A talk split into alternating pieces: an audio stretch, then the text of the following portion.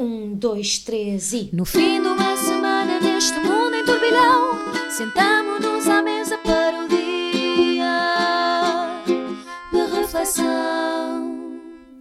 Boa noite, sejam bem-vindos a mais um dia de reflexão. Os preços dos combustíveis começaram a descer esta segunda-feira, mas não tanto quanto queríamos. Em Setúbal, alegadamente, Putin andou a espiar ucranianos, mas não tanto quanto queria. E nós, o que é que queremos realmente, meus caríssimos paineleiros? Se calhar falar não sobre isto, mas sobre uma coisa que se comemorou ontem, que é a liberdade de imprensa, como se sabe. Não deste, a opção, deste uma opção em que nós, nós tínhamos de escolher essa. Sim, Libertade escolhi de esta. saúde, sorte e dinheiro. E para dormir. Dormir também e tu. Eu também, eu não me queixo. E ter alguma, algum controle sobre o meu guarda-roupa, porque aparentemente esta é a mesma camisa que eu trago.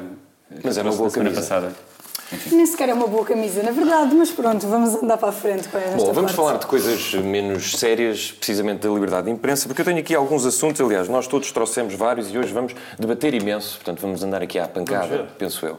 Carmen, tu que és uma pessoa dos mídia também, como nós os quatro, com certeza. ah, Sim, sim, uma vai. pessoa talvez a, a mais reputada, não sei. É mais mediática. Vamos, vamos, a mais mediática. Sim, sim, com certeza. Achas que existe liberdade de imprensa como deve ser em Portugal ou não? Acho que, acho que sim, acho que em Portugal ainda vai existindo liberdade de imprensa, sendo que eu acho que não existem, a única, o único direito absoluto que tu tens não é? é, é o direito à vida, portanto todos os direitos e liberdades acabam por ser um bocadinho relativos. Ah, Polémico.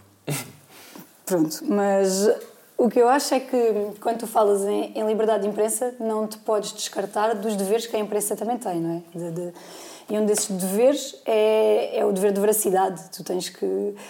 E, e quando não o fazes, começas a passar desinformação. E é aí que eu traço a minha linha. Eu acho que o limite da liberdade de imprensa tem de terminar onde termina a veracidade, porque senão cais na desinformação e isso eu já acho que é intolerável. Hum, em Portugal, vai acontecendo, vamos combatendo, mas não me parece que sejamos um dos piores países. Aliás, estamos em sétimo lugar, não é? Sim, estamos no, lugar. no ranking de, de liberdade de imprensa. Portanto, sétimo lugar não me parece nada mau. E bem acompanhados: Noruega, Dinamarca, Suécia, Estónia, Finlândia, Irlanda e Costa Rica. Pronto. Aliás, apenas, oito, apenas estes oito países estão classificados pelos Repórteres Sem Fronteiras como estando numa situação boa a nível de liberdade de imprensa. Portanto, tu achas que a desinformação pode beliscar ah, a nossa liberdade de imprensa? Nossa, quer dizer, pelo menos. Eu acho que a desinformação não deve ter espaço, não deve ser confundida com liberdade de imprensa. É aquilo que eu acho. E acho que ultimamente existe uma confusão um bocadinho grande entre estes conceitos. Acho que muita gente confunde liberdade de imprensa com desinformação. Visto isso imenso na altura da pandemia, continuas a ver agora com a guerra, porque lá está, é, foi o que eu te disse, a, a veracidade, acho eu, é, é, é um dever. Não existe liberdade de imprensa sem os deveres que lhe estão associados, sendo que o principal deles é a veracidade. E quando isso não se verifica, estamos piorzinhos. Mas sabes uma coisa? Sabes que a veracidade é uma coisa relativa, eh, eh, tem uma cronologia. Ou seja, há situações, e isto até liga com um dos temas que vamos falar a seguir, em que tu tens que necessariamente, para haver discussão pública, da discussão nasce a luz, não é? Hum, e, portanto, tu muitas vezes não tens o- os- a informação toda e, portanto, eh, não se tem que dizer sempre a verdade. Não se pode é dizer a mentira quando já se conhece a verdade, mas quando estamos a discutir algo que é... eh, Sim, é quando, o campo está, está ainda virgem, não sabes exatamente se A estás ou discussão à não mesma- a veicular a discussão à mesma é ou interessante, a intuição de cada um é interessante, mas não se pode estar sempre, porque agora há muito essa, e desde a pandemia então, há muito eh, aquele o cisma que é- é- tem que ser a verdade absoluta e que, que muitas vezes nem os tais especialistas e tudo isso podem ter. Zé Pedro, mas eu entendo isso, por exemplo, eh, em alguns campos, mas quando tu falas, e agora que falaste da pandemia, por exemplo, quando surgiram as vacinas do RNA mensageiro, as novas vacinas novas, que era uma técnica que estava a ser desenvolvida há imenso tempo, portanto, as da Pfizer, da Moderna, eh, houve imensos académicos conceituados neste país a falar dessas vacinas e, e a dizer coisas que são pura e simplesmente desinformação, porque tu sabes do ponto de vista científico, e ficou provado através do método científico, que aquilo que eles estão a dizer não é verdade e que aquela informação que passa não é verdade. Portanto. Isso é desinformação por aí. Então, mas é- o que eu estou a No dizer limite é que tu não, não é? podes dar esse campo aberto, há vezes em que o campo já não é aberto e quando o campo já não é aberto. Isso é desinformação. O que eu estou a dizer é que neste momento estamos a chegar a um nível tão ascético Eu de lembro-me perfeitamente de ouvir pessoas a dizer, nomeadamente Raquel Varela, que dizia que as vacinas da RNA mensageiro podiam provocar alterações no, no genoma humano, portanto, e coisas que nós já sabíamos, que cientificamente nós sabemos que são falácias, não é?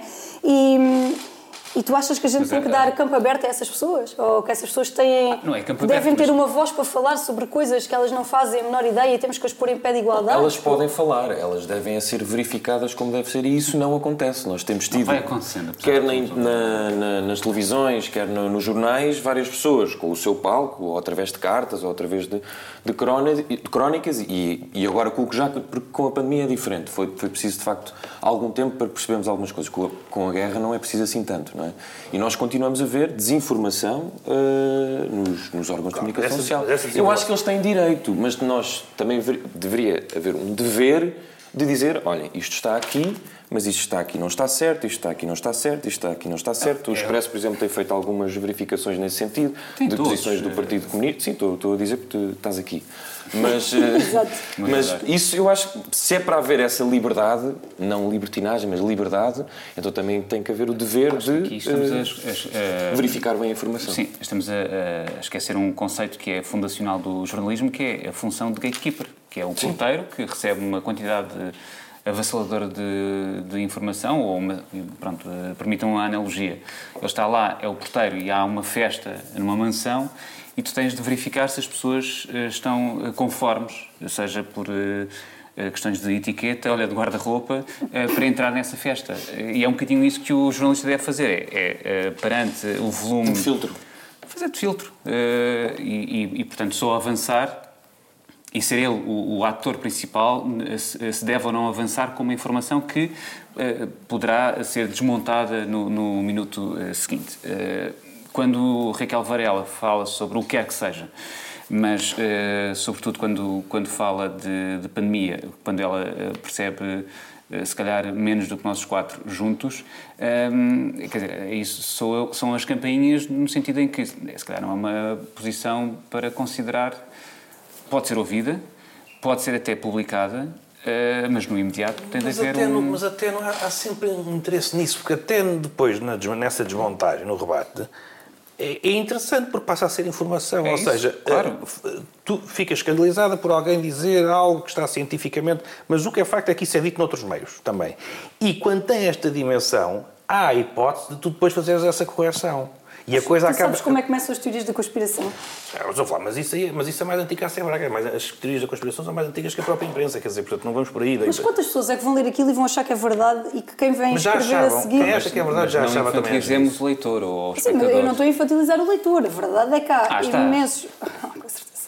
A verdade é que há imensos grupos, e tu sabes que isto é verdade, que acreditam nas coisas mais... Já e que leiam acreditavam uma antes vez e não há nada. e... Já, já acreditavam antes e não há nada que os fará deixar de acreditar. Isso é, isso é, um, isso é um problema mais. Isso é um problema quase de espírito crítico, de, enfim. Hum, e isso tem a ver com a formação, não tem tanto a ver com. O problema não está tanto às vezes na imprensa ou quem nós pomos, é uma questão de cultural e de educação.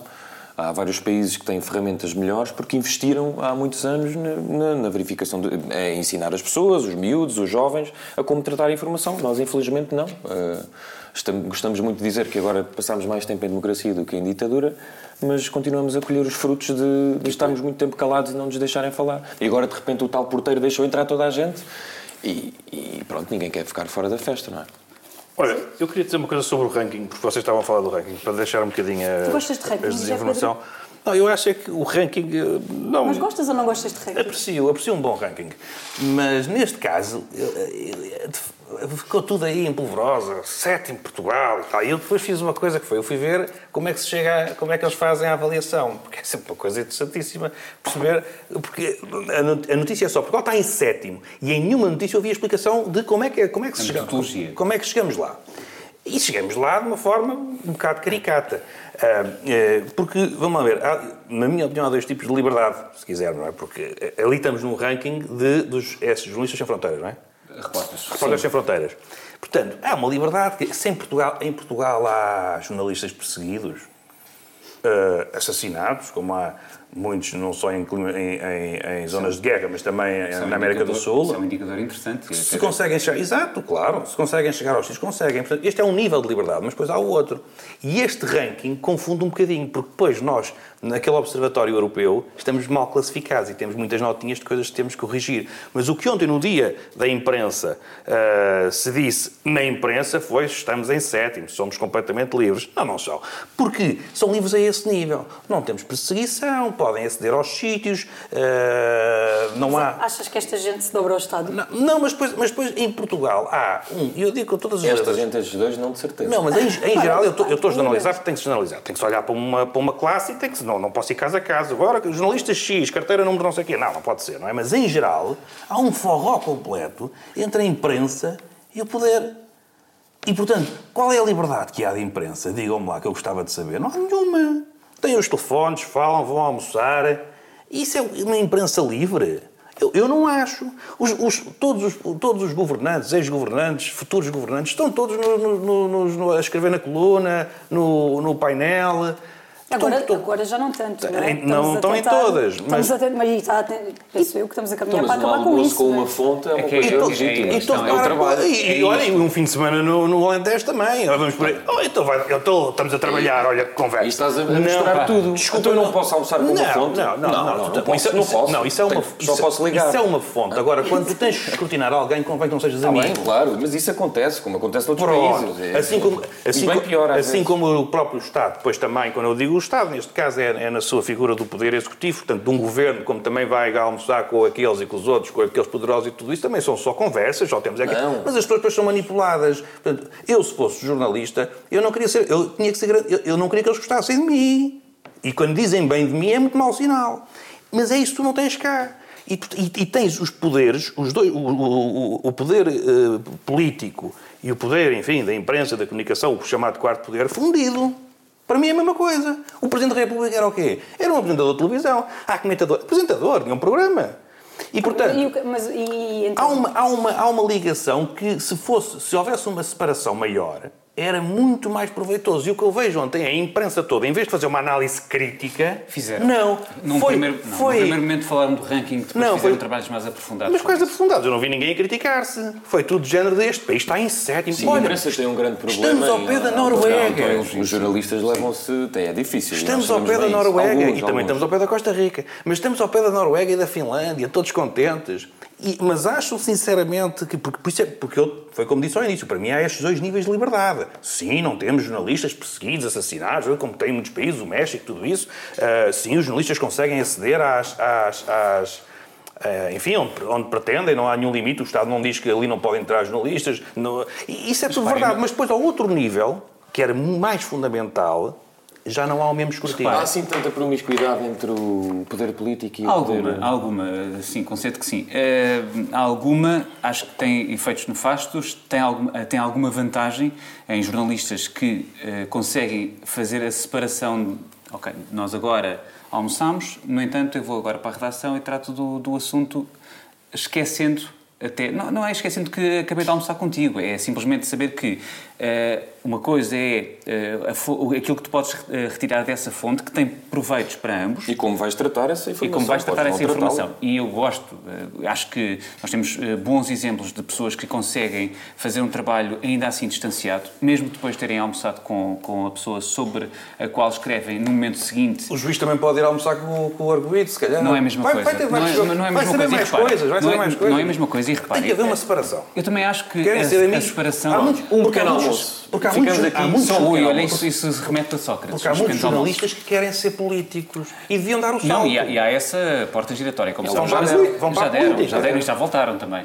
Os bons Eh, continuam. O que eu digo, o que eu digo é que, eh, falando da, da, da Noruega, da Finlândia e desses bons exemplos, melhores do que nós, eh, eu não, não, não tenho dúvidas nenhumas de que o modus operandi seja muito parecido com o nosso. Ou seja, que haja almoços, que haja jantares, que haja... Promiscuidade. o- promiscuidade, sim. E essa promiscuidade eh, existindo, pá, eh, apesar de tudo, tem de haver alguma... Também é verdade que há vários jornalistas, por exemplo, que passam depois para a assessoria. Sim, claro, e depois voltam para, se for necessário, voltam para o jornalismo. para- sim, isso é tudo, isso aí é E, tudo criticável. eh, Entrevistas muito Quer dóceis, são todos amigos uns dos outros, está tudo combinado. Há muitas notícias que saem já da Secretaria de Estado ou não sei o quê, vai tudo feito, é só depois ali meter um texto Mas repara, português, não sei o quê. a E questão- isto é uma má prática e, portanto, num ranking destes de liberdade, porque isto também é liberdade de imprensa, mas como digo, os report- os repórteres sem fronteiras, sem fronteiras estão preocupados com outro tipo de liberdade. E, portanto, quando- por isso é que eu digo, quando a imprensa portuguesa ontem fez um elogio em casa própria, que aliás é vitupério, não é? Dizer, olha, estamos em sétimo, somos tão bons. Eu, eu, como, eu, como consumidor, como cliente, eu olho para a imprensa portuguesa e, como digo, estou a generalizar, vamos tendo casos excelentes, magníficos, ótimos, tínhamos de estar aqui caso a caso. Mas, em geral, fundiram-se os poderes e isso não é liberdade nenhuma de imprensa. Mas eu acho que tu estás a confundir liberdade com promiscuidade. Porque esse jornalista não que estou, vai ao almoço É com o senhor político continua a ser É- livre de escrever ou de, de destapar os podres Por é uma que hora depois na redação, por não é? se Por isso é que eu ele disse que havia- ele continua a ser livre. Pode isso é ser promíscuo e não o fazer. Se for íntegro, vai fazê-lo. Mas por isso é que eu disse que havia dois níveis de liberdade. Este aqui, o do condicionamento, não te permite ser completamente livre no teu trabalho, porque estás condicionada. Porque tu te deixas Portanto, isto não tem- condicionar. Ou- ou Promiscuidade é se então- depois a do jantar forem para mais algo para um fontes que tu, que justamente porque fizeste um trabalho íntegro depois de almoçar Os com... telefonemas que recebes e algumas ameaças até, olha, eu conheço muitos casos. Faz, faz parte, faz parte denúncias no Facebook. trabalhos. E depois tivemos eh, é, é a questão do assunto da Secretaria de Estado, da Secretaria de Estado, aliás. Tu tiveste um, e aí se vê como, como, enfim, como há esta ligação promíscua, se quiseres, Secretário então. Estado por causa do, cabo da Câmara- do caso da Câmara Municipal de Setúbal. de- Aí está, não foi por causa Não foi disso. por causa disso, teoricamente. Sim, não foi por causa disso, exatamente. Guerreiro sai eh, aparentemente Não foi, mas o primeiro- imigrantes serem recebidos e ucranianos serem recebidos por. Mas o Primeiro-Ministro faz uma repreensão Malta pública a todos os jornalistas com cara de mau Não é todos. e a dizer Quer dizer, disse, sim. hein, disse, Ah, eu, ah, eu, eu achei que era para mim Todos, também e não. Mas, Mas- depois fula- fulanizou num, num certo canal de especial televisão. mas, com, mas em especial, mas com cara de mau, fez, parecendo, lembrando um animal feroz, Ah, pois. disse que o senhor, De quem, de quem o o Sr. Primeiro-Ministro foi Ministro da Justiça, por exemplo. as senhoras e os senhores jornalistas têm que ter respeito. Quando ali. Quem se precipitou, e foram alguns de facto, quem se precipitou a tentar eh, especular sobre a saída da Secretária de Estado eh, das Migrações cometeu um erro eh, crasso, como é evidente, precipitou-se. Eh, agora, o Primeiro-Ministro tem que perceber uma coisa. Há décadas que neste país os governantes saem com a mesma desculpa. Razões pessoais. Portanto, se ele. E, e- A e é- suspeita é legítima. como é evidente, e se esta Secretária de Estado, que está, que é de um assunto que está completamente na, na, na berlinda, que tem um caso gravíssimo, se sai e se invoca as razões pessoais, como digo, eu Sai acho, tendo acabado de entrar, não é? eu, eu acho, Ah, foi pouco tempo, eu sim. acho que foi, eu acho, eu 33 acho que quem se precipitou teve mal. Eh, E acho que quem tem, quem, quem, quem, quem tem a opinião pública tem que ter algum cuidado. E hoje em dia queremos ser todos os primeiros a dizer a, a coisa mais maravilhosa, mas dar o tempo ao tempo é sempre prudente. Portanto, quem, quem, se, quem se avançou, depois tem que assumir essas responsabilidades. Agora, o Primeiro-Ministro vir repreender, quando ele percebe claramente que se, que se demitem todos com as mesmas razões, nunca são, felizmente, ou na maioria dos casos, não são questões de saúde. Mas tu sabes que houve muita ele- gente a apreciar a atitude de António Costa. Eu vi na Twitter Não, mas isso é que é imen- imensos louvores. Mas isso é que é. Teve muito bem, meter os é- jornalistas no isso- sítio. isso é mais do- pois, que isso é mais do público. Não, mas, os, é não, mas e, e os próprios jornalistas, ou, ou a própria imprensa, calou-se, deu a notícia assim de mansinho e ficou ali, em vez de ir para cima dele e dizer que é evidente que quem, quem, quem, quem se precipitou tem que assumir o erro, mas ele chegar a falar com cara de mau, eu imagino o que é que ele não faz. Então, aos jornalistas ao telefone quando não gosta de uma notícia. Porque aquilo foi no Palácio de Belém. Repreendeu a imprensa toda em público. É e as pessoas todas acham já muito bem. E depois estamos no palpar. sétimo lugar do ranking da liberdade da imprensa. E eu digo assim, é pá, ótimo, então maravilhoso. pronto. Sentiste reprimido, reprimido ou com uma repreensão Repreendido? do primeiro repreendido? Sim. Eu, em particular, não, porque estava, estava no- na Assembleia da República quando isso foi notícia e estava a acompanhar outro caso completamente diferente e, portanto, não, não, não me senti parte da, dessa, desse responso do, do nosso Primeiro-Ministro. Eh, repara, eh, Mas pertences à classe, caramba. Ele repreendeu a classe. ou, ou a A classe, mim não ou a classe, ou a classe tem o prazer, ou a classe tem o prazer de, de meter eh, eh, por lá. Eu acho é que, eh, repara, se tu analisares isto friamente, aquilo que António Costa disse é defensável. É defensável. E textualmente ele diz: como todos os seres humanos, os membros do governo correm o risco de terem problemas mas o que é que isso interessa? Desculpa. É Deixa-me só interessa? terminar. Mas isso não interessa nada. como todos os seres humanos, os membros do governo correm o risco de terem problemas na sua vida pessoal e terem problemas de saúde. Pronto. Isto na sequência da repreensão que faz de uma certa televisão, já agora era importante que o Primeiro-Ministro dissesse qual era. Mas explica-me o que é que isso Em interessa particular. naquele discurso. Oh, Ele teria, oh, isto- ele teria que ter informado a imprensa disso antes. Mas- Se ele não explica, dá asa à especulação. E, a dúvida, e a especulação faz parte daquilo que estávamos a discutir há pouco, da liberdade. Porque, Certo. porque senão, por isso é que eu dizia que a veracidade tem um tempo. Ou seja, é natural especular-se. O que é que fazem todos os dias os generais nas televisões sobre a guerra? Estão a especular. Ou falaram com Putin. Eles estão a dar a sua opinião e a, achar, e, e, a, e a dar a entender o que é que pensam que vai acontecer ou o que é que pensam que aconteceu. Não me venham dizer que têm informações do Kremlin. Então são os únicos. Isso é especulação. Eles Mas é uma não- especulação fundada, não é? Portanto, a partir do momento em que a imprensa, os comentadores, os jornalistas começam a dizer pá, sai esse estado das migrações, numa altura em que há esta crise, dias isto, isto aqui é uma coincidência complicada e tudo, o, o governo é que geriu mal a situação. Porque tinha que ter informado Não, mas logo. o Mas governo, que é aí- defensável? Deixa- mas, deixa só ouvir eh, o aí o governo eh, defende, eh, eh, agiu mal e desde sexta-feira, porque não assumiu eh, a responsabilidade que o Estado português tem em relação à- àquilo que se passou ou que se tem passado na, na- na Câmara de, de Setúbal. Porque, na verdade, eh, por muito eh, benemérito que seja receber eh, ucranianos, refugiados ucranianos por, russos, por proximidade linguística, isso deixa de, de fazer sentido a partir de 24 de fevereiro. Acho que é do mais puro bom senso entender isto. Fazer um, um flic-flac e achar que há toda uma onda conspirativa da, daquele presidente de Câmara, que ainda para mais é dos Verdes, ainda, ainda assim é, é o parceiro de coligação da, da- do PCP na, na CDU. eh, Eu é um até bocadinho- gostava de lançar aqui para esta mesa o que é que são os verdes. O que é que são os verdes? Isso é uma Sim, discussão isso é uma discussão, isso é uma discussão tempo. eh, interessante, mas eh, eles, esses, tal, tal como o CDS, também perderam a representação parlamentar. Ahm, Porquê é que ele tem, porque é que eu acho que ele tem ainda assim eh, a razão do lado dele? António Costa. António Costa. Tu achas que ele tem razão do lado dele? Nesta coisa, caso, nisto né? em concreto, acho que sim, porque se nós defendemos que há liberdade, tu próprio disseste logo no- na, na primeira intervenção que a liberdade, apesar de tudo, tem, tem limites no sentido do, do, do bom senso, da- de uma série de coisas que tens de acautelar para que a li- a liberdade não se traduza numa libertinagem em que tudo pode ser eh, motivo de especulação e de ir mais longe e de, e de, eh, dar um passo mais, eh, mais, mais comprido que a perna. Eu acho que isto é um caso em que, eh, por muito que o nosso faro eh, nos leve a, a escrever que aquilo há uma relação, ou pelo menos a especular sobre eh, a relação com o caso de, de Setúbal, acho que foi mesmo precipitado. Mas nós não vamos e nós saber- devemos reconhecer, diz. Não, ia dizer que nós não vamos realmente saber, por um lado ainda bem, se a senhora está de facto doente. E enquanto não soubermos, quem é que tem razão nisto? Mas tu, Não tens- sabemos. tu tens António direito. Sabemos, Quer dizer, já, já já sabemos. sabemos. Já sabemos que está É uma doença oncológica. É mas- evidente que está, mas, mas, mas o Primeiro-Ministro Mas, repara, geriu tu mal a tens ou não, situação. tu Se tens tivesse dito logo ao início, ele não tinha que Tens dizer ou- publicamente que a senhora tem direito à sua privacidade, como é é evidente. exatamente essa. Então, mas fala com os diretores e fala. "Ah, O governo tem comunicação. E diz: olha, isto que se passou aqui não é preciso divulgar, mas é isto. E não tinha havido especulação acontece nenhuma. várias vezes. Portanto, quem acabou, quem acabou por prejudicar mais Aí- a aí privacidade terias, da sua colega foi o certo. Primeiro-Ministro. E depois aparece com. E como se fala em doenças, fica logo tudo, ah, pois o senhor tem toda a razão. Não, não tem, a culpa é dele. Geriu mal um caso que tinha no governo, de uma pessoa que tem que sair por motivos de força maior, e ele não gera bem. E depois vem repreender os jornalistas quando estão no exercício da sua liberdade a especular sobre tudo, que é uma coisa que se faz de manhã à noite. Enquanto não se tem informação. É dar opinião, é, é, pôr, é pôr o que temos em cima da mesa e discutir. Isto é o que acontece sempre. E o Primeiro-Ministro repreende toda a gente quando ele é que fez borrada. E eu não acho isto normal. E depois estamos em sétimo. Uh, passemos do nosso sétimo lugar para Helder. Tu querias ainda trazer uh, Sim, há uma luxúria esta mesa. uma luxúria. É, exato, uma luxúria canibal. É, pá, porque vocês já todos sabem, já falámos aqui muitas vezes sobre isto, eh, sobre a posição que, apesar de tudo, é, é comum a todos nós relativamente àquilo que foi uma invasão.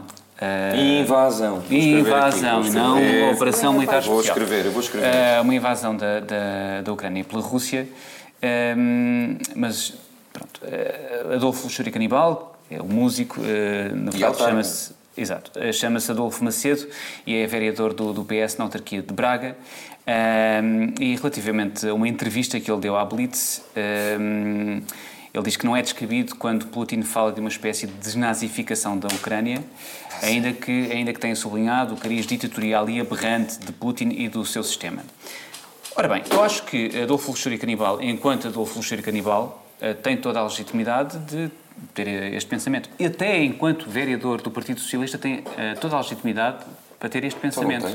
Até o PCP, por muito nós discordemos, também gostava de ir a isso, tem legitimidade, tem legitimidade para dizer aquilo que nós consideramos posições mas onde é que aberrantes. acaba a legitimidade? Então, mas tu tens dados objetivos, tens 450 deputados.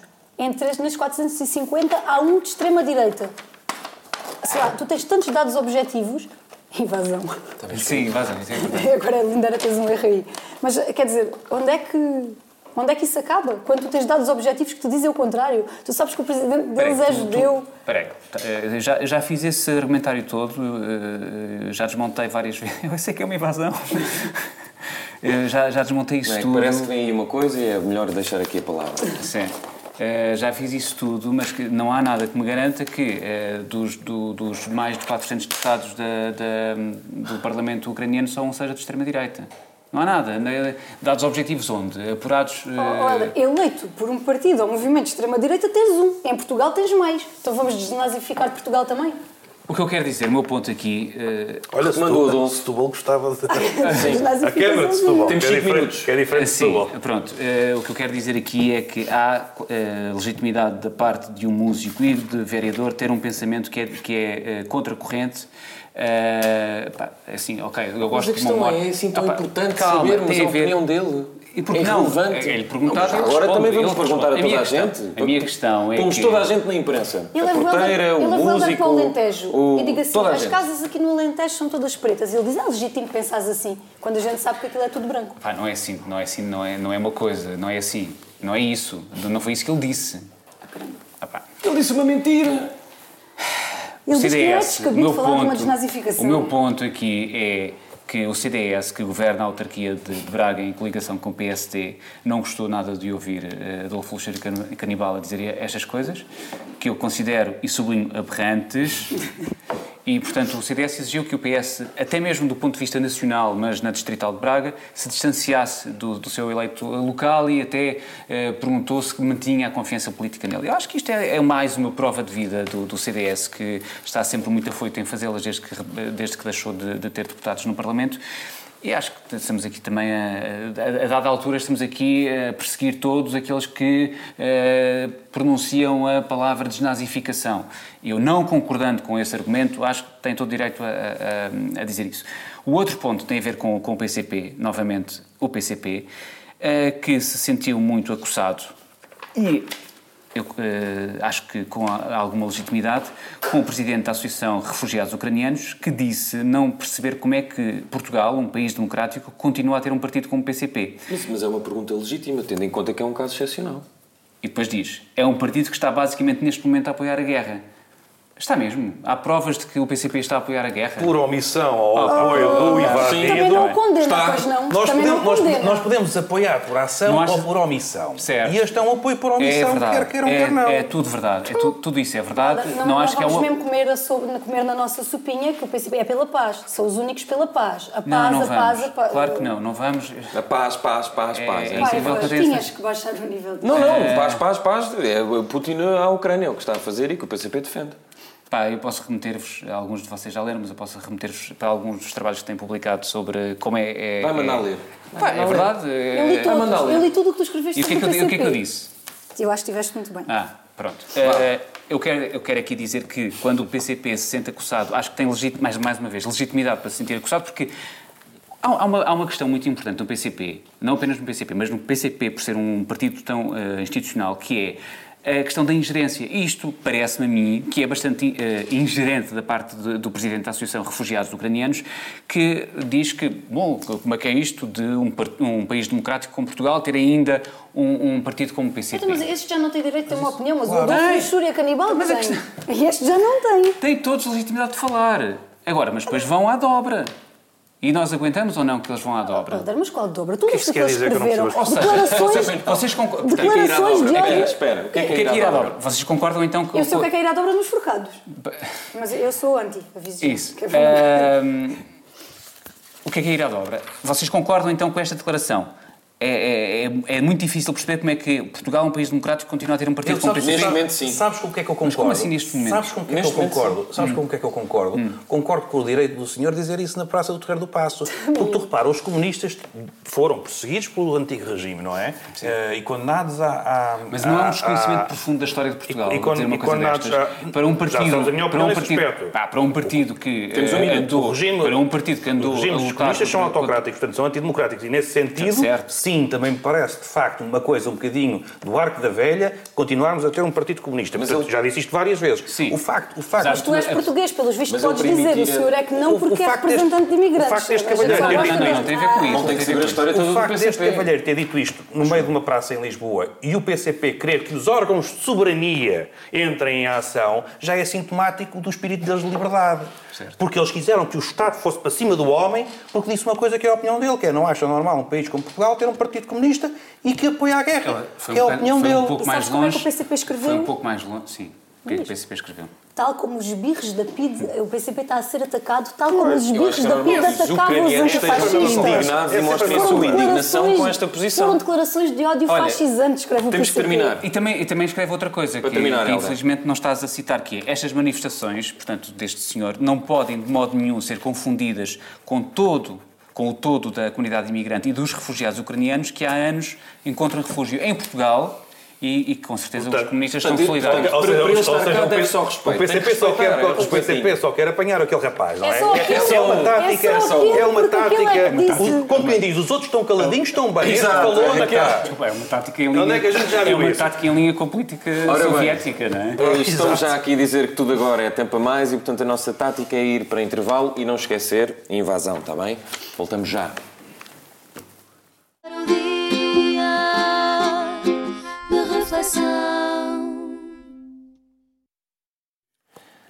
Bem-vindos de volta à segunda parte do dia de reflexão e agora vamos lá ser um bocadinho mais elogiosos. Carmen, estavas a pedir-me para falar de um assunto muito importante e, portanto, faça favor. Praticamente joelhos. Hum, eu vou ser elogiosa por um lado e pouco elogiosa por outro, mas eu, eu gostava de elogiar três pessoas, aqui num caso concreto. Miguel José Lemos. Pedro Silva, Não. José. Paiva e Helder Gomes. Tudo bons rapazes, mas não vai acontecer. Uh, Miguel Lemos, Catarina Preto e Fernanda Câncio. Fernanda Câncio, com quem eu nem sempre partilho posições, pelo excelente trabalho que tem feito no Diário de Notícias. So- Foi bonito agora. Uh, sobre o excelente trabalho que tem feito sobre esta situação da Faculdade de Direito da Universidade de Lisboa, dos casos de assédio, Miguel Lemos e Catarina Preto, porque nem imagino uh, aquilo que eles estão a aguentar neste momento e a pressão. Eu queria tentar fazer aqui uma cronologia desta situação, que é, espero não me perder entretanto, mas Miguel Lemos é o professor que propôs a criação daquele canal de queixas, que em Conselho Pedagógico, no dia 2 de março, na reunião do Conselho Pedagógico da Faculdade de Direito, eh, refere ter tido notícia de que alguns professores abordaram a direção da associação académica com conselhos como veja lá, tenha lá cuidado, não se prejudique, olhe que há coisas que é melhor a gente, a gente sabe, mas não fala, é melhor não falar. E ele classificou este, este discurso como formas de pressão inaceitáveis. Ahm, e que tentava, obviamente, de encobrimento da realidade, e disse ele, realidade essa, estas formas de, de pressão que infelizmente marcam a vida académica da escola. Na reunião do dia 7 de março, o presidente do Conselho Pedagógico, que já tem uma pulguinha atrás da orelha com este senhor também, ah, acabou por, hum, por questionar, e, mas quem é que sabia dessas pressões? Quem é que sabia? Quem é que sabia? E, e o Miguel Lemos disse que ele sabia perfeitamente quem era. Ao que ele respondeu que não, que não sabia. E ele disse, então explique-me porque é que o, o professor Miguel Teixeira de Souza me ligou dia 2 de março às 16h45, sendo que a primeira reunião do pedagógico foi no dia 2 de março.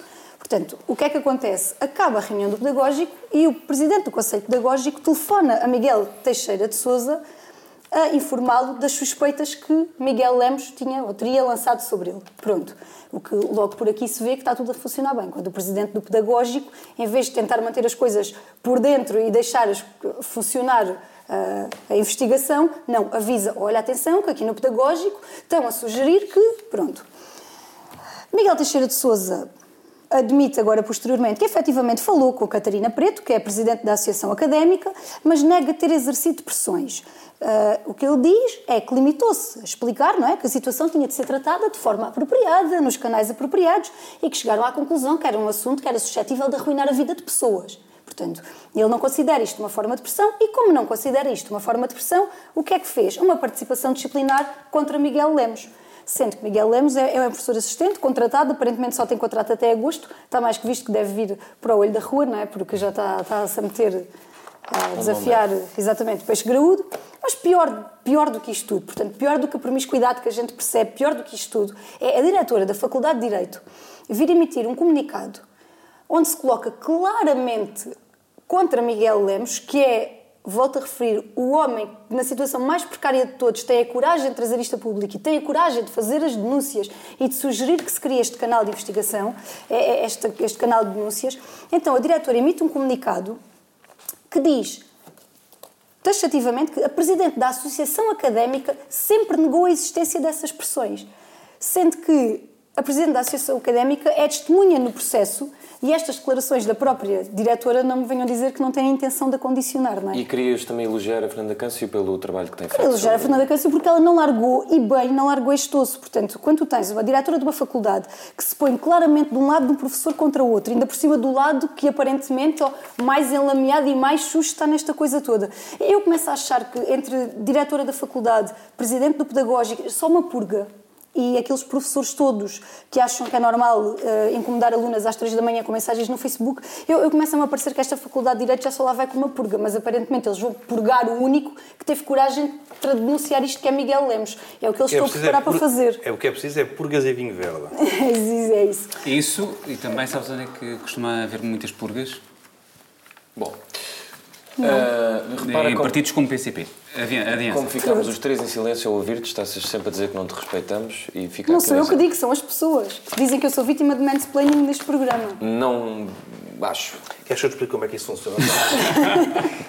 Zé Pedro Silva, uh, depois uh, do monólogo de Carmen, podes passar para o teu monólogo. Monólogo da- vaqueira. Não, eu não tenho um monólogo. Eh, Eu aqui eh, tra- trazia novamente o Primeiro-Ministro, não é embirração, mas eu. É amor, não é? Mas eu Embirração é vejo que você eu, é só me para peixe graúdo. Ou é o Presidente da República, ou é o Primeiro-Ministro, eu não tenho medo dele. Ou Rainha da Inglaterra. A Rainha da Inglaterra, não, isso aí não. Mas e tem tudo a ver com esta questão dos combustíveis, porque hum, Costa anunciou a descida do seu imposto, mesmo seu, hum, e até disse quanto é que íamos pagar, quase, dizer, já parecia aquelas coisas cá à entrada das bombas. Hum, depois, vamos ver, e o preço afinal não foi bem esse. Uh, estou aqui a tentar enquadrar um bocadinho a história. Hum, o preço não era bem este, então o Primeiro-Ministro vai para o Twitter dizer que eu já baixei, agora vejam a fatura. Com- verifiquem a fatura e depois dá a entender que tem a ASAI no terreno, quase como fo- Força Armada ali a ver se tudo uh, está a funcionar. E isto, quer dizer, vamos lá ver, não há, isto foi completamente patético, não é? Uh, e é patético porque os portugueses são, de facto, têm sido muito aldrabados ao longo deste tempo todo com a questão dos combustíveis, porque é evidente que, que as associações das petrolíferas vieram explicar com argumentos que são perfeitamente atendíveis, o, o produto aumentou, Entretanto, há, há as questões eh, cambiais, eh, o euro face ao dólar, tudo isto fez com que eh, os combustíveis fossem subir e, portanto, não subiram tanto porque houve esta, esta hum, diminuição, de facto, anunciada por António Costa. Mas o, pá, o que aqui releva é que andamos sempre nisto e, o- Primeiro-Ministro ou o Governo, ao falar numa ASAI, que já muita gente disse que nem sequer tem os poderes eh, indicados eh, para, enfim, para uma ação destas, eh, é um bocado irritante, não é? Olha, é o tal irritante quando eles estiveram a- entre o Presidente da República e o Primeiro-Ministro. Ah, e, sobretudo, é irritante que Costa mandar o povo ver a fatura, porque já faz lembrar aqueles painéis da- da- das autoestradas que, anunciam- que, que dizem a diferença de preços que há entre as... E entre não as- existe diferença, não é? depois, é, se- depois o preço é sempre o mesmo. Isto é fazer as figuras, isto é fazer as pessoas de parvas, quer dizer, não há, é mesmo eh, de otários. Temos, que- temos que usar esta expressão. E agora que nós assistimos a isto novamente, eh, foi. Temos que usar esta Eu já me ensinei a dizer oligofrénico, mas ele continua Sim, é parece que otário é assim uma coisa que as- temos que usar. Perdoe-me o francês. Eu gostaria imenso. Pardon? Eu gostaria imenso de dizer outras coisas, mas não, Não, posso. não podes, Já não temos podes. problemas que chegam, Ora vou, vou, moderar. Mas eh, e de facto eh, mais uma, mais uma vez, mais uma vez, eh, o- as, as, as petrolíferas, porque neste momento estamos um bocado equilibrados, por exemplo, com a Espanha, que é um mercado aqui ao lado. Eu não percebo mercados petrolíferos, tenho que o reconhecer, mas percebo uma coisa, percebo que Badajoz fica a 20 km de Elvas ou coisa parecida, espero não estar a dizer mal. E portanto não pode haver diferenças como ao longo dos anos. O que é que eu quero dizer com isto? Fomos aldrabados, ponto. Ah, e, fomos- e- e depois chegamos a esta fase e tivemos aqui há uns meses o governo a dizer que a culpa dos preços, ou seja, temos um problema de preços. O governo dizia isto é as margens das petrolíferas. As petrolíferas vêm e dizem não, isto é os impostos. e não se chega a conclusão nenhuma. O tal fact-checking, o tal país no sétimo do ranking, não sei, não sei mais, não se chega a uma conclusão de quem é que está a trabalhar, ou será que estão todos? E depois, quando há esta descida de imposto, que é acentuada, 11 cêntimos, salvo erro, é expressiva, ou mais até, já não sei, eh, mas é, é expressiva. Era suposto serem 15 e foram 11, penso eu, não é? Logo por azar, Não calha foi num 15 dia... 20, não foi, inicialmente, que podiam cair até... logo por azar calha num dia em que há aumento do preço do produto e, há, e, o, e, o, e, o, e, o, euro, e o dólar faça sobe face a isto é, é preciso ter azar também. E depois o governo, que se faz sempre de estúpido, eu não, parece que não é nada com ele. O primeiro-ministro vai para o Twitter dizer: Olha, já baixei, vejam lá a fatura. Quando tem um, administrador da Galp, que é quem fixa o preço, mais coisa menos coisa, uh, portanto, está-nos a aldrabar. E se agora as coisas, como digo, mais uma vez, estão equilibradas entre os mercados, tivemos anos a pagar a mais, para quem foi o dinheiro?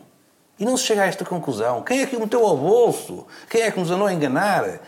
E não, eu tenho pena que não se consiga chegar a esta conclusão e que sejamos completamente lorpas no meio desta conversa entre governo, uh, impostos e as petrolíferas. Mas somos completamente lorpas. Ora bem, eh, eu não tenho certeza ainda quanto tempo é que temos, eh, uhum. mas irei ter. Dir-te-ão. Exatamente. Helder, trazes o quê? Olha, trago por sugestão tua, ou por conversa que nós tivemos, o Noam Chomsky, que é um dos académicos ainda assim mais citados da atualidade, é professor emérito do MIT, já não caminha para novo, e é fundador daquilo que, que se designa como a linguística moderna. E acho que ele, de certa forma, revolucionou não apenas a forma como nós pensamos a linguagem, mas também, mas também o mundo, mas tornou-se uma bête noire uh, para, para a esquerda. Uh, sendo ele um esquerdista convicto e tendo um histórico que fala, fala por si. Porque ele disse recentemente que Trump. Trump, uh, referiu-se a Trump desta forma: há felizmente um estadista nos Estados Unidos e na Europa, uma alta figura pública, que fez uma declaração muito sensível é sobre como solucionar a crise. Eu estive a ver o vídeo todo até à espera desse momento, porque achei Pronto. que era mais uma fake news e não, é verdade. Pronto, mesmo certo. Uh, e solucionar a crise tem a ver com, com a guerra na Ucrânia. E o que ele diz que essa forma de solucionar a crise eh, é facilitando negociações em vez de as minar. E o nome deste estadista é Donald J. Trump, eh, disse o Chomsky.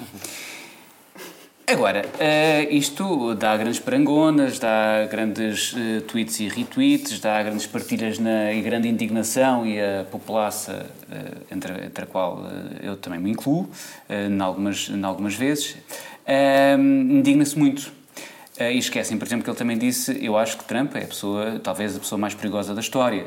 Mas, uh, falando da verdade, a verdade é que a, a, a situação é que é, foi a única pessoa de relevo que falou naquilo que, para Chomsky, é uma solução, talvez a única viável para sairmos deste conflito. Agora vocês perguntam-me: e tu concordas com, com essa solução? Não nem concordo com a solução de Trump, nem com o, o Por acaso que... agora fiquei surpreendido, olha que eu não estava a esperar. Por acaso estava a esperar que ela era concordado, sim. Uh, eu, eu, acho que, infelizmente, uh, depois da...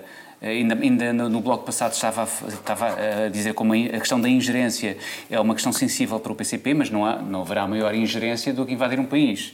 E essa ingerência eles não reconhecem uh, da forma que nós reconhecemos como invasão. Uh, mas eu temo que, de facto, uh, a saída para este conflito seja, de facto, um, um, acordo diplomático. Concordo com isso? Não, porque a Ucrânia devia manter-se com a sua integridade territorial inviolada, da mesma forma que, que, que a tinha antes de 24 de fevereiro.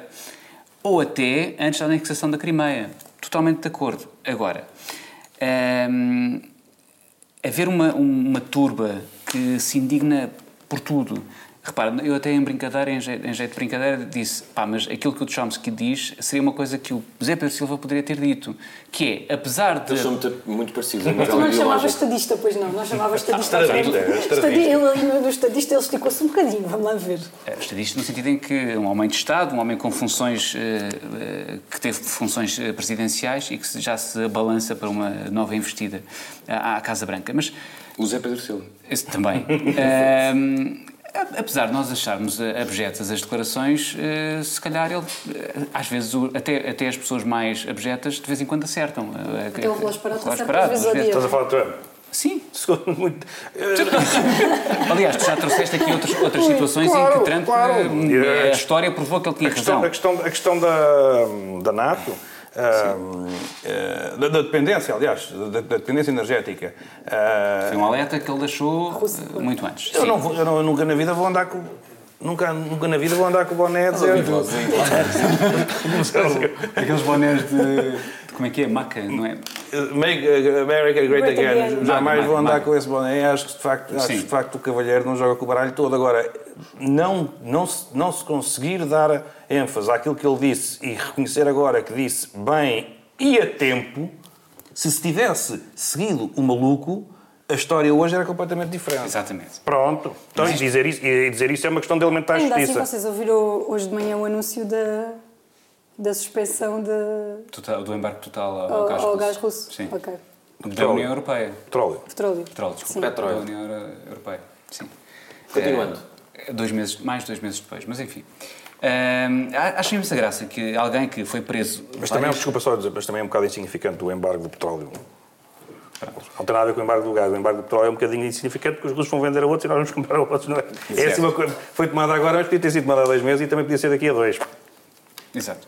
Ah, mas a mim ah, espanta-me sempre, espanta-me não, já estou, já estou habituado, como a esquerda se, se fica logo assanhada sempre que aquilo que eles consideram um ex-esquerdista ah, diz coisas contrárias àquilo que é o pensamento que eventualmente a esquerda atual gostaria de ter Ele é muito único. criticado pela esquerda. A esquerda, É. mas a esquerda é ótima a rasgar as vestes. É, é, a não, esquerda isso é, é muito ótima no espetáculo de rasgar as É, vestes. Não, pá, não há e- e, nós estamos a falar de um homem que foi e que se define como anar- anarco-sindicalista, socialista liber- libertário, foi um feroz opositor da política internacional dos Estados Unidos eh, desde sempre, desde, desde a guerra do Vietnã, o que levou a que fosse acusado muitas vezes de anti-americanismo. E, e- a questão é esta, é que muitos dos que se reviram no passado eh, não, não perdoam estas, estas eh, palavras, estas aquilo que eles consideram guinadas ideológicas. Eu, apesar de tudo, acho que há um pensamento, apesar da idade do homem, não, não acho que ele esteja, eh, não, não vou nessa conversa de que estará senil. Acho mesmo que ele tem um pensamento muito estruturado em que reconhece que, apesar de tudo, Trump estará neste momento a ter aquela visão que ele considera mais correta. E não perdoa o espírito livre dele poder dizer o que pensa e não o que pensa à cartilha. É- Exato. é- O que logo aí sempre também é mau sinal. é? Ele já teve uma situação destas eh, recentemente, há cinco anos, em 2017, com Charlottesville, quando um supremacista branco avançou com um carro sobre a multidão de ativistas antirracismo e matou uma, uma, uma jovem, eh, de 32 anos, eh, Heather Heyer, e provocou dezenas de feridos. Eh, E entre os ativistas contavam-se eh, muitos militantes do movimento Antifa, que na verdade é uma amálgama de grupos que combatem o fascismo através de táticas de mesmo de ação direta, tantas vezes eh, corpo, corpo a corpo.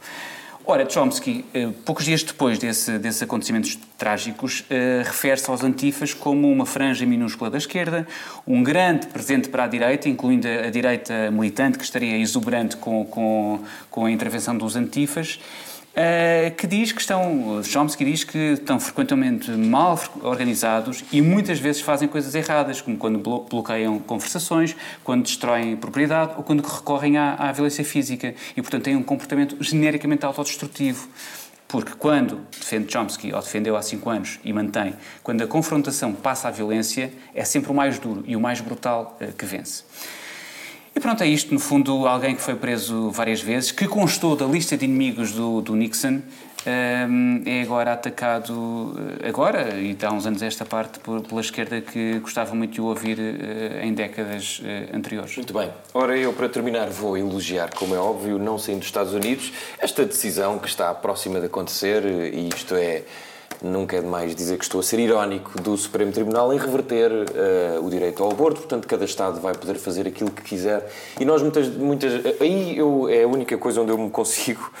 Não é aproximar, mas ficar ali uh, no- no- ao pé do abismo onde está o PCP, eu consigo. É, as críticas aos Estados Unidos. Nós, de facto, estamos, uh, de um lado, com uma guerra e com um maluco que quer uh, destruir um país, e depois do outro temos uh, vários malucos, e esses malucos são o Partido Republicano, que eu não sei se foi. um, não sei quem disse, mas considero mesmo o Partido Republicano o mais perigoso do mundo. Portanto, há- a coletividade, a instituição mais perigosa do mundo. E, de facto, eh, isto é uma decisão do Supremo Tribunal, mas porque penso eu... Eles não estão considerados os forcados da moita. Exato.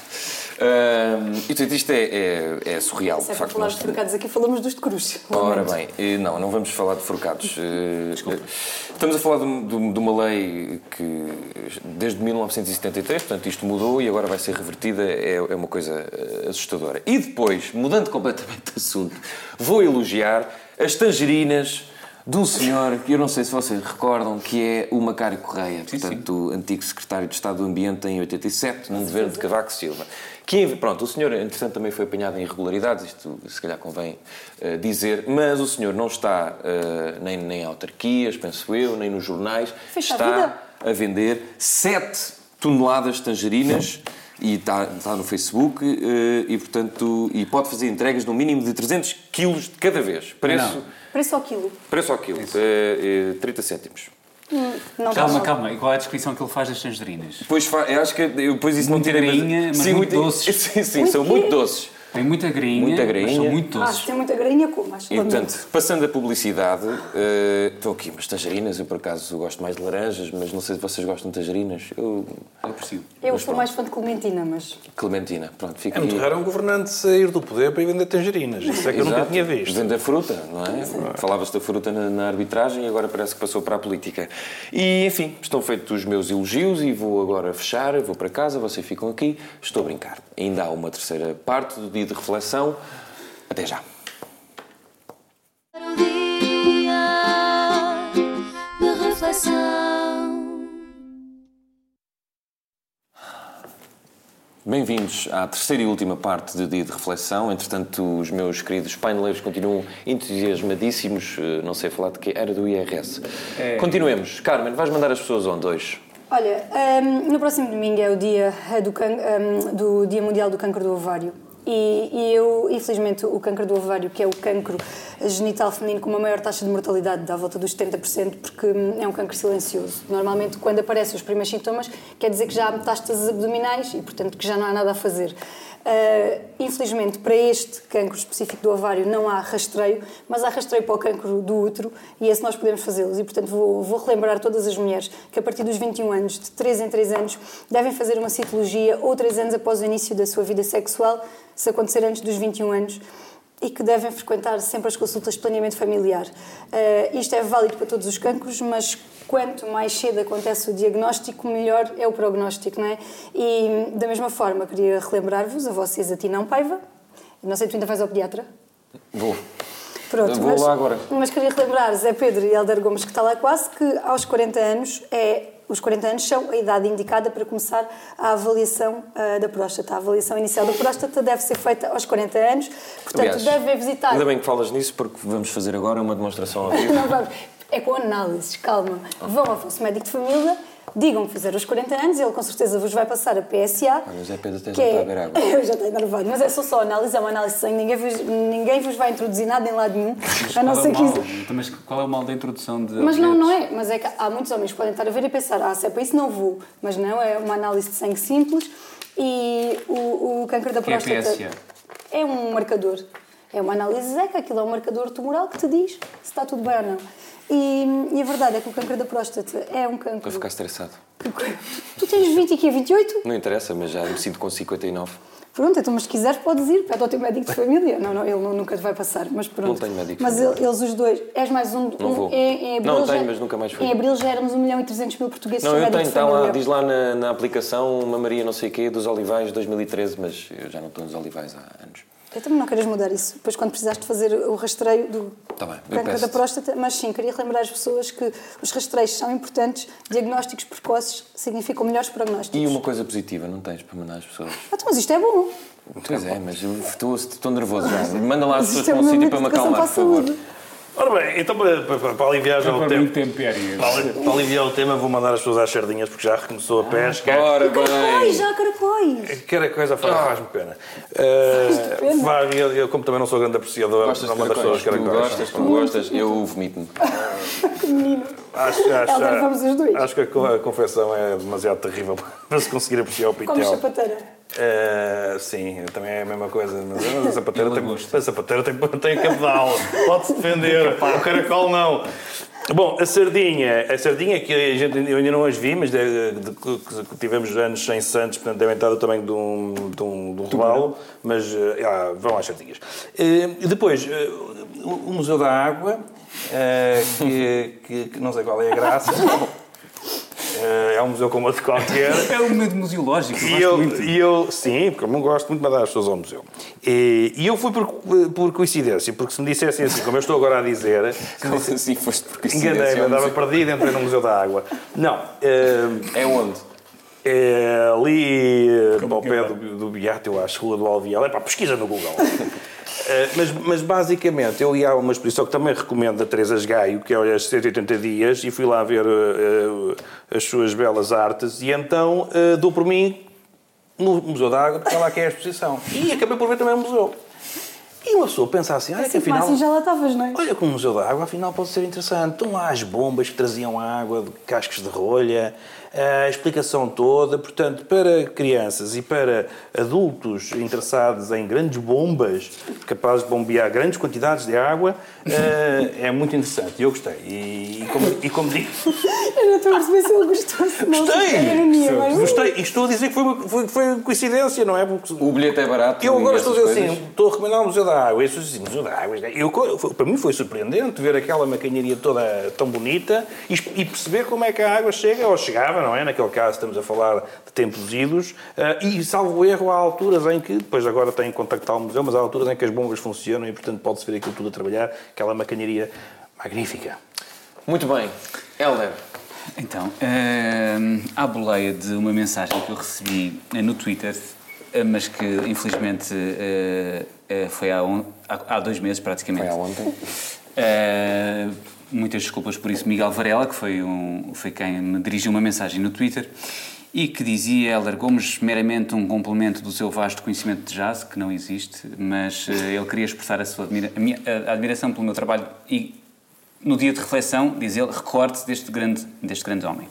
Este grande homem é o Charlie Parker, que, que é um, foi um, saxofonista eh, e um líder de banda e compositor, e foi uma figura de proa na, no bebop, para quem não sabe, é uma forma de jazz, mas não vou estar aqui com grandes ehm, Senão explicações. que és pedante. Claro, mas, ainda, Eu já estava mas a neste, pensar, momento, eu neste momento estou a ser pedante, Sim, sim, sim. neste momento estou a ser pedante à boleia de um Indiretamente. eh, espectador nosso, portanto não sei se queres Mas o espectador não é pedante. espantá-lo.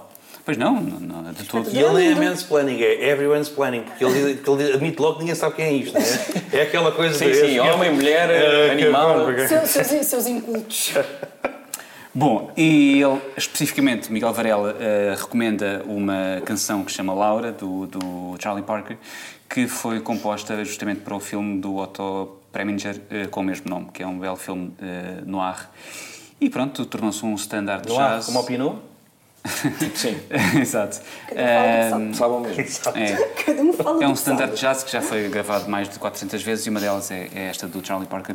E vai constar da nossa playlist de reflexão que existe. Mas então eu pedia que pusesses outra Laura, neste caso Lady Laura, do Roberto Carlos, que este, isto é, este, este, este também é o agridoce. É o Muito agridoce. bem, acho que. quer dizer, Já que- já que- é agri, já-? Tens alguma Laura para recomendar? Não? Pronto. Então essas duas Lauras entram. As duas Lauras vão passar. Entram hoje no- na playlist de reflexão, que é uma Mas playlist. posso mandar uma laurindinha. Podes, claro, e podes pôr lá no- na playlist de reflexão do nosso programinha. Ora, vou- encontrar no Spotify. Exatamente. Eu vou mandar as pessoas ao Indie Lisboa e eu acho que é a primeira vez que eh, um de nós está a mandar para um evento que já começou a. Portanto, está, está exatamente. E que eu já mandei, não A é? meio, já mandaste para o Indie. Lisboa, mas eu vou ser ainda Há mais. semanas, eh, Não, não mandaste. Mandei, mandei. Mas tu, Eh, Raquel, não, tu não também só vai no fim. A gente deixa tudo para a última Mas hora. para uma coisa importante, porquê? Eh, já no outro dia eu falei aqui que tínhamos alguns filmes nos festivais eh, de cinema internacionais, mas agora, pela primeira vez no Indie Lisboa, temos o maior número de portugueses a competir na eh, maior competição, que é a competição, aliás, há a internacional e há a nacional, e nunca tínhamos tido tantos portugueses. E há vários filmes eh, bons, eu, eu sem destacar, mas vou destacar eh, o Supernatural, o Frágil, eh, Mato Sei Quem Chamas, portanto, isto vai desde temáticas. É só para avisar que destacaste. Exato. Mas, mas, eu disse, mas eu disse. Destacando, já não destacando. isto são, são, alguns são documentários eh, relacionados com, com a nossa memória coletiva com o Brasil, outros são sobre a malta mais nova e a noite. São, os temas são variados, mas eu acho. eh, Exato, alguém tem que Malta apelar aqui à malta, não é? O Museu da Água, não é? E Mas também é para a malta jovem. também é para malta jovem. sim. Tinha lá Olha, umas coisas para tu tocares. Vão ao Museu da Água, vão ver um filme ao som do, do Só uma senhor. pergunta, tu vais ao Indy? Eh, vou amanhã. Vou amanhã ou hoje, sim. Aliás, à hora que o nosso programa emitir no canal Q, eu provavelmente estarei numa das salas do Indy Lisboa. Quer dizer que Portanto, tu vão não lá vais ver, dar audiência. Não. Sai- Saiam de casa enquanto estiver a dar o programa e vão lá. Sim, mas depois Porque podem ver as repetições. Está aqui, a cara dele é esta. Apanhem este rapaz. Ora bem. No Índia Lisboa passou esta semana o filme, o novo filme do João Telho. Exatamente. Se chama Álvaro, de Álvaro Cunhal, e foi muito ovacionado. Do e- João Telho é o, a forma de. O Álvaro não é de. O de Álvaro é assim. de quem? Não sei, mas acho Ok, mas, mas, eh, são Álvaro- os dois. Enfim, Álvaro- não estamos aqui a cometer uma gafa. Talvez, talvez. Já nos chafámos. Não, não, mas a questão é que é sobre o Álvaro Cunhal e houve assim uma grande ovação no auditório de malta a gritar pelo PC. E também houve uma grande, eh, um, um grande statement no filme Frágil, eh, ontem ou anteontem, de um rapaz que é capaz de ter a minha idade ou ser um bocadinho mais velho, que fez um filme e criticou o ICA e o Estado e a falta de apoio. Foi um momento, uma performance muito boa e acho que é importante estarmos atentos porque cada vez que há menos dinheiro e mais precariedade, nós continuamos a fazer melhores filmes. Mas isso não é bom. E, portanto, esta coisa de, dos estrangeiros gostarem muito, ai, que os portugueses são tão desenrascados e fazem tanto com tão pouco, eu acho isso péssimo. das omeletes sem ovo. Exato. Somos Ainda os assim, patuscos. vão ao de Lisboa e aos outros festivais, mas este temos muitos filmes portugueses para ver e pronto, e esta malta precisa de uma ajudinha, nem que seja de bilheteira. Querias dizer alguma coisa, André? Ainda vamos passar a Carmen, não ela. A Carmen, disse, já, já te mandei fazer não, o- não estavas cá. Já te mandei mas, fazer eh, o rastreio do cancro da próstata. e- Ah, pois tu querias te esquecer, que era diferente. Bom, eu calhar penso que da sem também. tempo, digo eu, é verdade, dizem-me agora, eh, na verdade, e agora vamos ter que ir confirmar isso do, A do questão é essa, eu gostava de eh, eh, confirmar antes mesmo. Mas, eu de penso, mas eu fecharmos. penso que é o Álvaro é do Eu, Telho. eu penso que são os dois, mas fica assim. Eu não também penso nada que não site. conheço. Alguém tem que admitir Vão aqui ver os dois filmes, todos os filmes eu do Telho são bons, eh, como muita gente desta casa sabe. Bom, uh, Saudinha da Boa, ouçam-nos nas várias plataformas, eh, hoje às 23 horas no canal Q e nas repetições todas.